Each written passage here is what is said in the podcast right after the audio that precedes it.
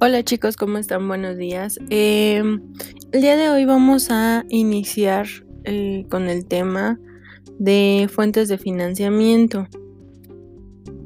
El financiamiento a corto y largo plazo, ¿vale?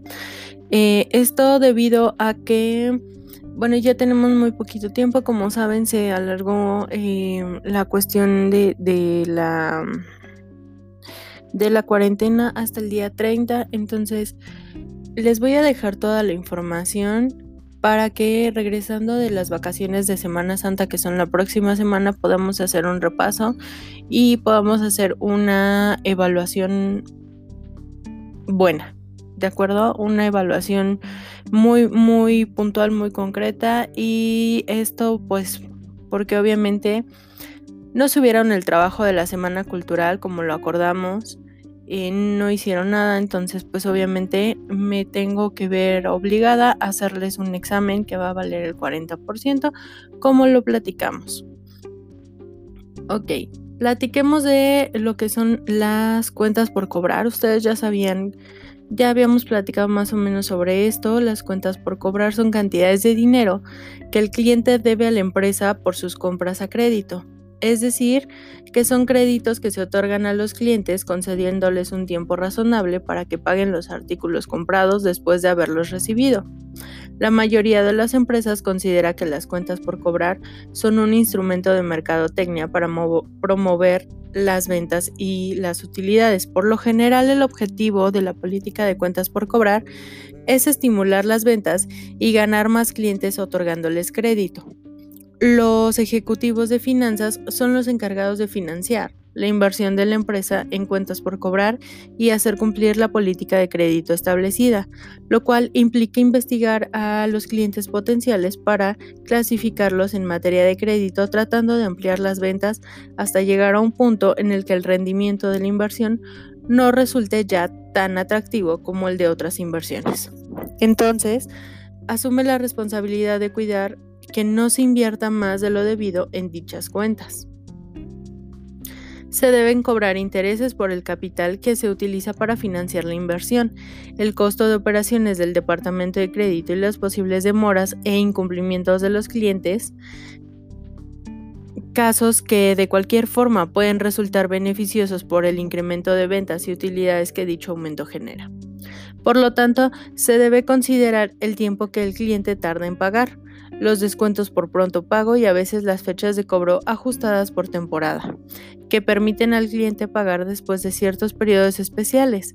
El más común es neto 30 días, que requiere el pago dentro de los 30 días, pero concede un descuento del 2% si el cliente paga en los primeros 10 días. Establecidas las condiciones de las cuentas por cobrar, se determina el riesgo que ofrece el cliente potencial mediante un proceso de selección que se basa en buena medida en diversas fuentes de información. Luego, se decide si el riesgo justifica la utilidad adicional que se espera. De ser así, se recomienda que se otorgue al cliente el crédito conveniente. También es necesario vigilar el crédito una vez otorgado a fin de detectar cualquier deterioro de su calidad y actuar rápidamente para evitar que la empresa soporte una pérdida en caso de que dicho deterioro sea muy acentuado. Para esto existe lo que es el mercado de dinero. El mercado monetario o de dinero se origina de la relación establecida para efectuar operaciones entre proveedores y demandantes de fondos o valores a corto plazo, cuyo vencimiento es a un año o menos. Es decir, que la existencia del mercado de dinero se debe a que ciertas empresas, gobierno o instituciones financieras disponen temporalmente de fondos ociosos que desean colocar en algún tipo de activo líquido o documentos que perciben intereses a corto plazo. Al mismo tiempo, otras personas, empresas, gobierno e instituciones financieras requieren del financiamiento estacionales o temporales. El mercado de dinero se encarga de reunir estos oferentes y demandantes de fondos a corto plazo, que para ser considerados un activo financiero deben tener poco o ningún riesgo de pérdida para el comprador.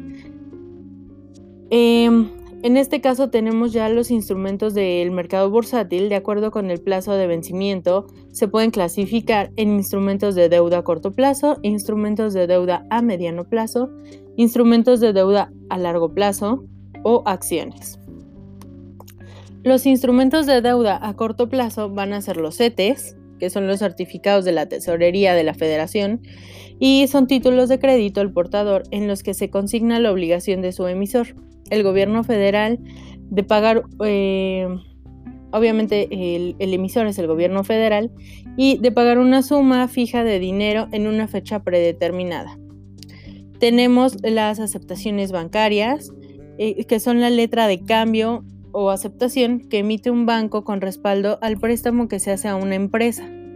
El banco para fondearse coloca la aceptación en el mercado de deuda, gracias a lo cual no se respalda en los depósitos del público. Tenemos también lo que es un papel comercial, que es un pagaré negociable emitido por empresas que participan en el mercado de valores. Ah, también tenemos el pagaré con rendimiento liquidable al vencimiento, que son conocidos como los PRLV y son títulos de corto plazo emitidos por instituciones de crédito. Estos ayudan a cubrir la captación bancaria y a alcanzar el ahorro interno de los particulares. Eh, posteriormente tenemos los instrumentos de deuda de mediano plazo.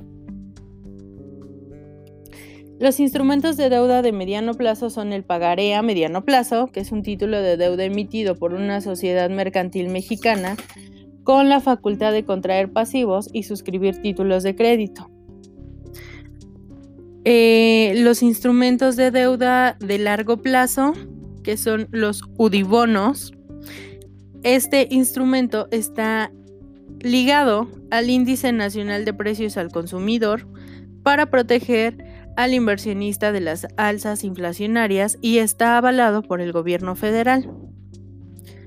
Eh, en este caso tenemos, de los sudibonos tenemos una forma conocida como bondes, que son los bonos de desarrollo y son emitidos también por el gobierno federal. Tenemos obligaciones, que son instrumentos emitidos por empresas privadas que participan en el mercado de valores. Tenemos los certificados de participación inmobiliaria, que son títulos colocados en el mercado bursátil por instituciones crediticias con cargo a un fideicomiso cuyo patrimonio se integra por bienes inmuebles.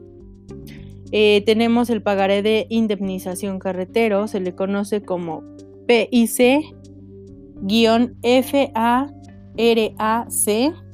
por pertenecer al fideicomiso de apoyo al rescate de autopistas concesionadas. Este es un pagaré avalado por el gobierno federal a través del Banco Nacional de Obras y Servicios. Eh, tenemos los bonos IPAP. Son emisiones del Instituto para la Protección del Ahorro Bancario con el fin de hacer frente a sus obligaciones contractuales y reducir gradualmente el costo financiero asociado a los programas de apoyo a ahorradores. Finalmente tenemos las acciones.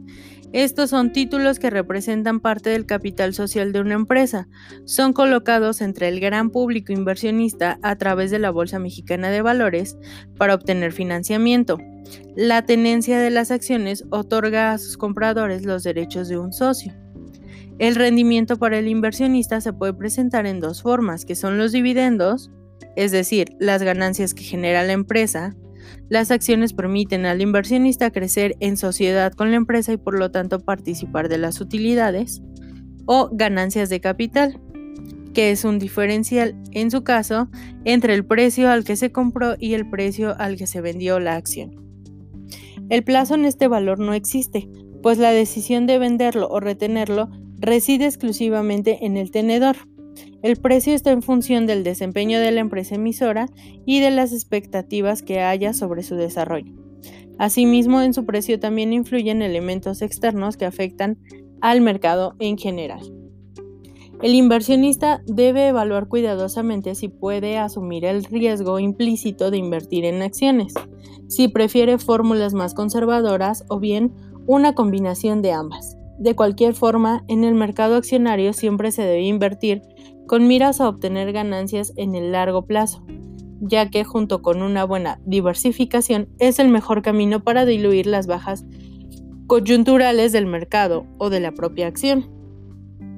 La asesoría profesional en el mercado de capitales es indispensable, ya que los expertos tienen los elementos de análisis para evaluar los factores que podrán afectar el precio de una acción, tanto del entorno económico nacional e internacional como de la propia empresa. Eh, ahora hablemos de lo que es el crédito.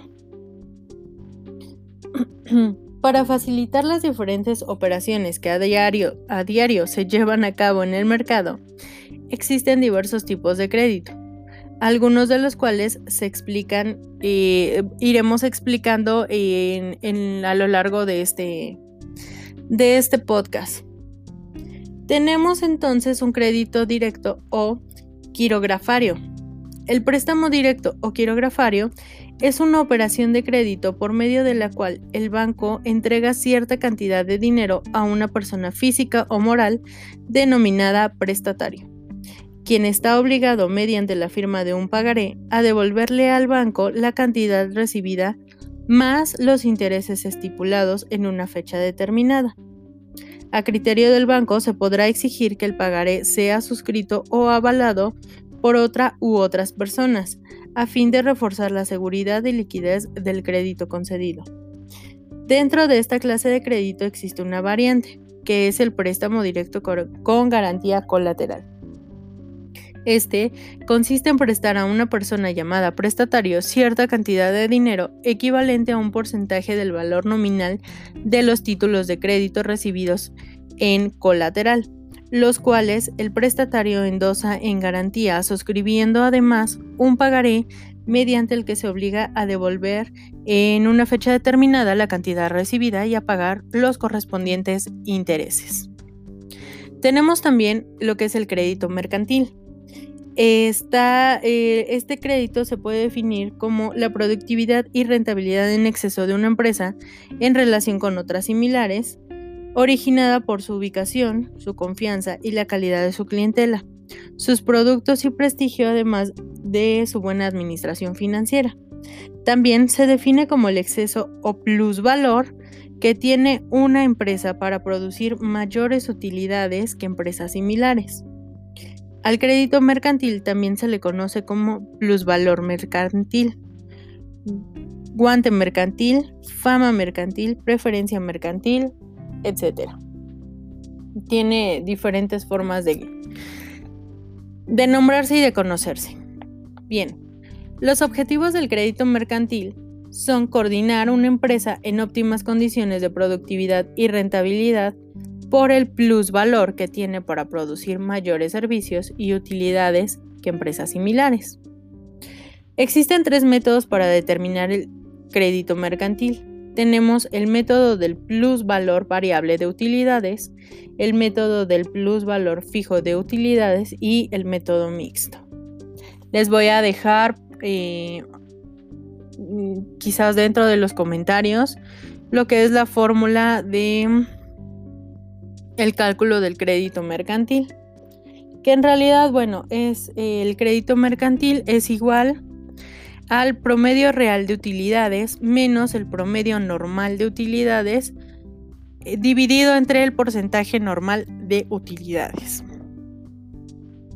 Dentro de este crédito tenemos el crédito simple, que es una operación que se realiza mediante un contrato en el cual un banco denominado acreditante se obliga a poner una suma de dinero a disposición de una persona o una sociedad llamada acreditada para que ésta use dicha suma en la forma, términos y condiciones convenidas, quedando obligado el acreditado a restituir al acreditante las sumas de que disponga y a pagar los intereses, prestaciones, gastos y comisiones que se estipule.